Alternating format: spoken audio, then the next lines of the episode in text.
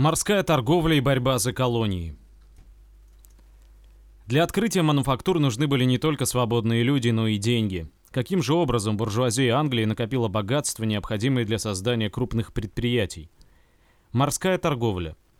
С появлением мануфактур Англия стала вывозить больше товаров в другие страны. Быстро развивалось английское судоходство. Купцы перевозили на своих кораблях сукно, уголь, рыбу в страны Европы и в колонии. После географических открытий Англия оказалась в центре новых морских путей. Лондон стал большим портом с пристанями, доками и складами. Число его жителей достигло 200 тысяч человек. В центре города появилось много купеческих контор. Заморская торговля была полна опасности и риска, поэтому купцы, принимавшие в ней участие, создавали компании. Они вместе закупали товары, а доход делили в зависимости от того, кто сколько внес денег. Для торговли с русским государством была создана Московская компания. Ее корабли плавали в обход скандинавского полуострова в Белое море. Гвинейская компания занималась позорным вывозом негров-рабов из Африки. Самой богатой была Ост-Индская компания. Ей одной правительство дало право торговать в странах, расположенных по берегам Индийского и Тихого океанов. Английские короли охотно соглашались на создание компании, так как купцы вносили большие платежи в королевскую казну. Англия вступает в борьбу с Испанией. Главным соперником Англии в морской торговле была Испания, владевшая самыми обширными колониями. Испанское правительство запретило иностранным купцам торговать со своими колониями, но англичане не считались с этим запретом. Английские пираты грабили побережье Испании, совершали дерзкие экспедиции к берегам Америки. Испанские суда, перевозившие из-за Америки золото и серебро, на пути в Европу не раз становились добычей пиратов. В Англии появились специальные купеческие компании, которые снаряжали пиратские экспедиции против испанцев. Королева Елизавета I покровительствовала торговле и судоходству. Эта хитрая властная правительница подобрала себе умных советников. Она неуклонно защищала интересы Англии в борьбе с Испанией. В ее правлении был построен большой военный флот. Елизавета тайно поддерживала пиратов и получала от них часть добычи. Она не постеснялась украсить свою корону бриллиантом, подаренным ей из награбленных сокровищ. Наиболее удачливые пираты получили чин адмирала Королевского флота. Английский пират Фрэнсис Дрейк с небольшой флотилией прошел через Магелланов пролив и ограбил испанские колонии на западном побережье Южной Америки, где в портах было приготовлено золото для отправки в Испанию. Потом он пересек Тихий и Индийский океаны и вернулся с огромной добычей в Англию. Напрасно испанский посол требовал от Елизаветы возместить убытки. Королева лично посетила корабль Дрейка и присвоила пирату рыцарское звание. Непобедимая армада и ее разгром. Испания начала готовить вторжение в Англию. Флот из 130 парусных судов двинулся к английским берегам. На кораблях находилось более 20 тысяч солдат, которые должны были высадиться в устье Темзы. Уверенные в победе, испанцы называли свой флот непобедимой армадой. Армада – большой флот. В 1588 году английские корабли атаковали испанский флот в проливе Ла-Манш. Морские сражения длились две недели. Тяжеловесные неповоротливые испанские корабли имели меньше пушек, чем английские, и использовались в основном для перевозки войск. Легкие быстроходные английские суда с опытными моряками метким огнем своих пушек издалека выводили из строя корабли противника, жгли их и пускали ко дну. Потеряв много судов, испанский флот был оттеснен в Северное море и пытался прорваться на родину в обход Англии с севера. Сильная буря разбросала по морю корабли испанцев. Одни из них утонули, другие разбились о скалы у берегов. Лишь жалкие остатки испанского флота вернулись на родину. Бесславная гибель непобедимой армады подорвала морское могущество Испании. Господство на морях переходило к Англии, Англия превращалась в сильную морскую державу. Первые колонии Англии. Разгром испанского флота облегчил Англии захват колоний. В начале 17 века англичане основали свою первую колонию на восточном побережье Северной Америки, Виргинию. Индейцы приняли переселенцев дружелюбно, уступили им часть своей земли и первые трудные годы снабжали их продовольствием. Но колонисты стали обманом и силой захватывать новые земли, а индейцев оттеснять вглубь лесов. Английские солдаты дотла сжигали индейские поселки, уничтожали посевы, поголовно истребляли целые племена. В Азии английские купцы начали вытеснять португальцев. Остинская компания подарками и подкупами добилась от великих моголов права торговать с Индией, не уплачивая пошлин. Компания вывозила в Европу индийские ткани, пряности и другие товары. Чтобы закрепиться в Индии, англичане превращали свои торговые поселения в крепости. Путем жестокой эксплуатации трудящихся своей страны, пиратства, работорговли и ограбления колоний, английская буржуазия накопила огромные богатства. Абсолютная монархия во Франции. Буржуазия, крестьяне и дворяне. В конце средних веков в ряде стран Европы утвердилась абсолютная монархия – феодальное централизованное государство с неограниченной властью короля, поэтому и абсолютное. Особенно усилилась королевская власть во Франции в 17 веке. Читая параграф, определите, какие классы были заинтересованы в сильной королевской власти. Промышленность и торговля. В 16-17 веках во Франции сохранялся феодальный строй, но в стране зарождались новые классы – буржуазия и наемные рабочие. Возникали мануфактуры, как и в Англии, на которых производили сукно, шелк, полотно. На шелковых мануфактурах в городе Лионе было занято 12 тысяч рабочих. Париж славился производством предметов роскоши – ковров, кружев, нарядной одежды, стеклянной посуды. Это был самый большой город в Европе, в нем проживало 300 тысяч человек. Объединение Франции способствовало развитию торговли. Между районами страны усилился обмен товарами, оживилась и торговля Франции с другими странами. Через порт Марсель французские купцы торговали с Турцией по Средиземному морю. Много товаров они вывозили и в Испанию в обмен на золото и серебро, поступавшие из колоний. После географических открытий быстро росли порты на западном берегу Франции, особенно порт Бордо. Рост богатств буржуазии. Французская буржуазия, так же как и английская, богатела за счет труда наемных рабочих на мануфактурах и торговли. Но богатые люди во Франции неохотно создавали новые предприятия и торговые компании, так как им приходилось платить высокие налоги в королевскую казну. Это лишало буржуазии части ее доходов, задерживало развитие промышленности и торговли. Французская буржуазия искала другие источники дохода. Богатые люди охотно давали королю деньги взаймы под большие проценты. Чтобы вернуть долг с процентами, правительство вводило новые налоги. Расплачиваться за займы короля приходилось трудовому народу. Используя постоянную нужду короля в деньгах, богачи брали на откуп сбор налогов. Откупщик вносил королю всю сумму налога вперед, а потом с помощью королевских солдат выколачивал из населения намного больше денег, чем сам заплатил правительству. Королевская власть использовала развитие мануфактуры и торговли в интересах дворян для увеличения налогов, для усиления армии. Но хотя буржуазия и была недовольна высокими налогами, она поддерживала королевскую власть.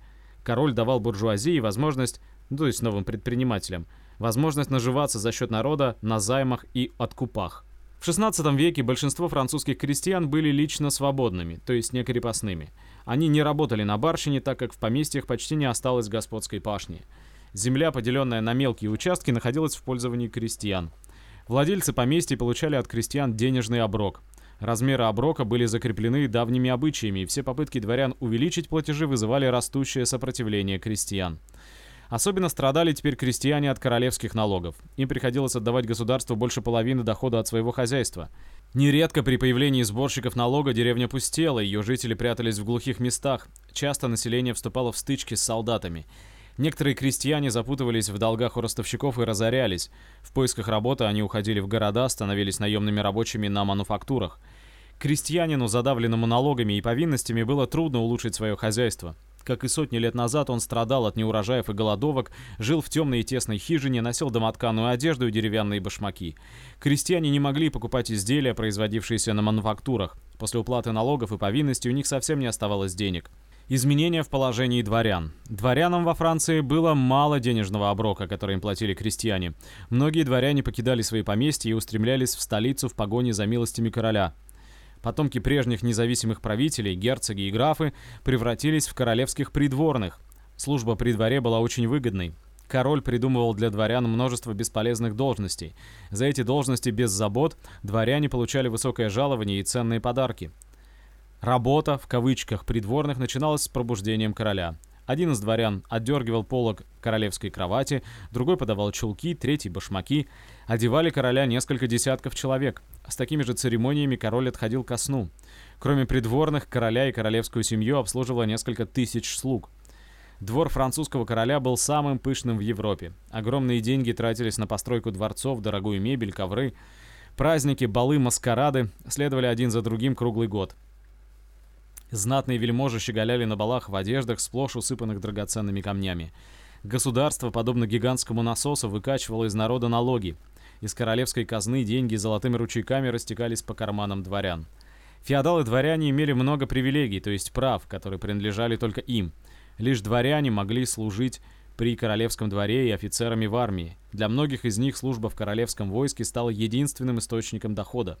Дворяне и духовенство почти полностью, то есть дворяне и священники, почти полностью освобождались от уплаты налогов. Звание дворянина передавалось по наследству. Если даже дворянин разорился, он все равно сохранял свои привилегии. Торговлю и промышленность дворяне считали низкими, недостойными занятиями. По словам современника, профессия торговца здесь менее уважаема, чем в какой-либо другой стране. Если дворянин открывал предприятие или участвовал в торговле, к нему относились с презрением. Не то что в Англии. Король лишал его важнейшей привилегии – освобождения от налогов. Дворяне, а не буржуазия, дворяне, а не предприниматели, были главной опорой королевской власти во Франции. Король охранял их привилегии и подкармливал за счет налогов. Укрепление абсолютной монархии в 17 веке. Обострение классовой борьбы. Во второй половине 16 века знатные феодалы Франции вели ожесточенную борьбу за власть, за влияние при королевском дворе. Кровавые междоусобные войны продолжались свыше 30 лет. Страну грабили и разоряли отряды наемников и дворян. Измученные высокими налогами и грабежами солдат, крестьяне многих областей Франции восстали. Они разрушали замки и дома дворян, расправлялись с королевскими чиновниками и откупщиками. Сигналом для вооруженного нападения служил клич на грызунов. Грызунами, по-французски краканами, народ прозвал дворян, откупщиков и чиновников. Крестьяне считали их врагами короля. Они верили, что король заботится о народе, а дворяне и чиновники нарушают его волю. По боевому кличу крестьян это восстание вошло в историю под названием «Восстание краканов». На юго-западе Франции в восстании участвовало 40 тысяч человек. Отряды крестьян окружали города и, отрезав их от подвоза продовольствия, вынуждали к сдаче. Восставшие оказали стойкое сопротивление королевским войскам. Напуганные восстаниями крестьян, дворяне прекратили междоусобные войны и сплотились вокруг короля.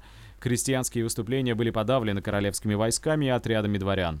Укрепление центральной власти при кардинале Ришелье.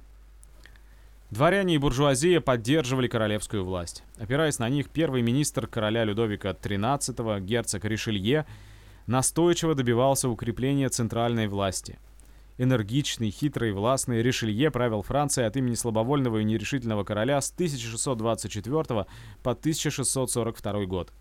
Ришелье совсем не созывал генеральные штаты, то есть первый парламент. Он сместил многих знатных наместников провинций, провинциями назывались большие области Франции. В провинции и крупные города были посланы чиновники, которые следили за точным исполнением королевских приказов.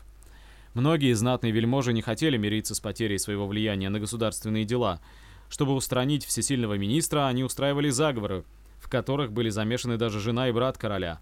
Но Ришелье беспощадно подавлял сопротивление вельмож, арестовывал их по малейшему подозрению и казнил. Некоторые феодалы укрывались от гнева Ришелье в своих замках. Отсюда они давали отпор королевским чиновникам и войскам. Ришелье приказал срыть укрепленные замки дворян.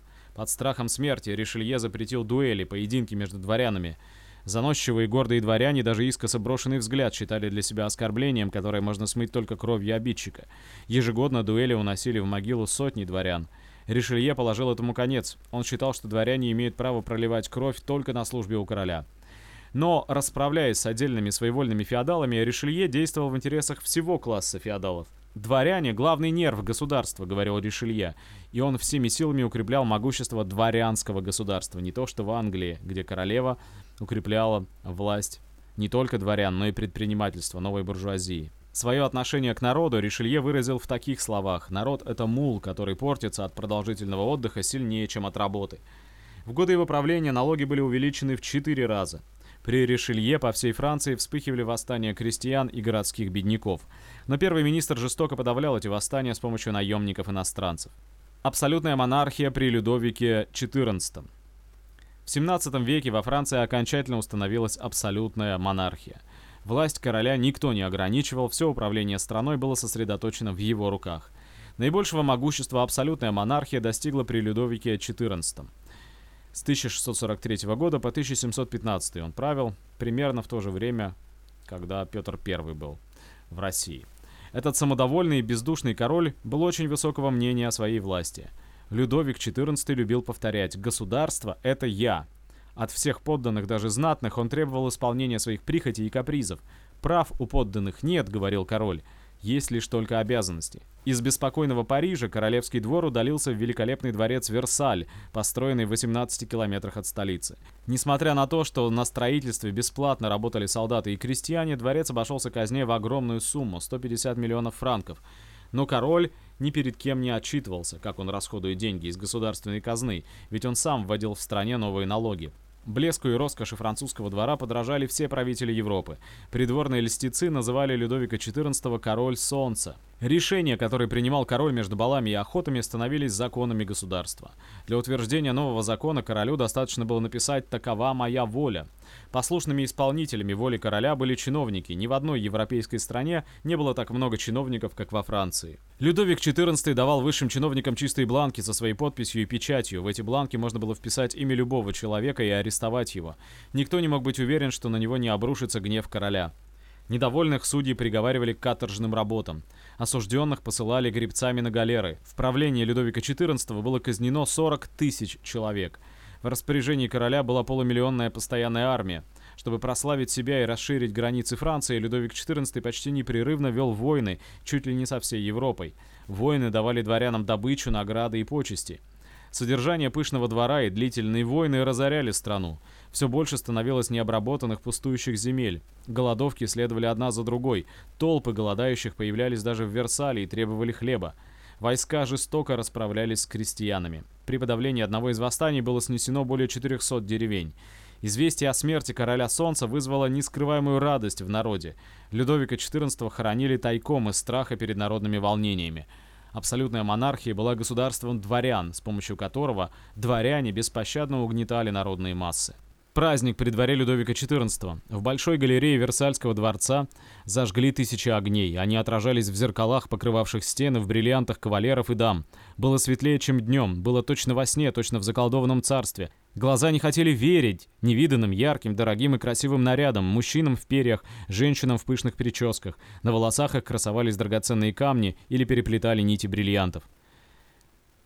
Это было из донесения венецианского посла во Франции, а вот французский писатель о жизни крестьян при Людовике XIV.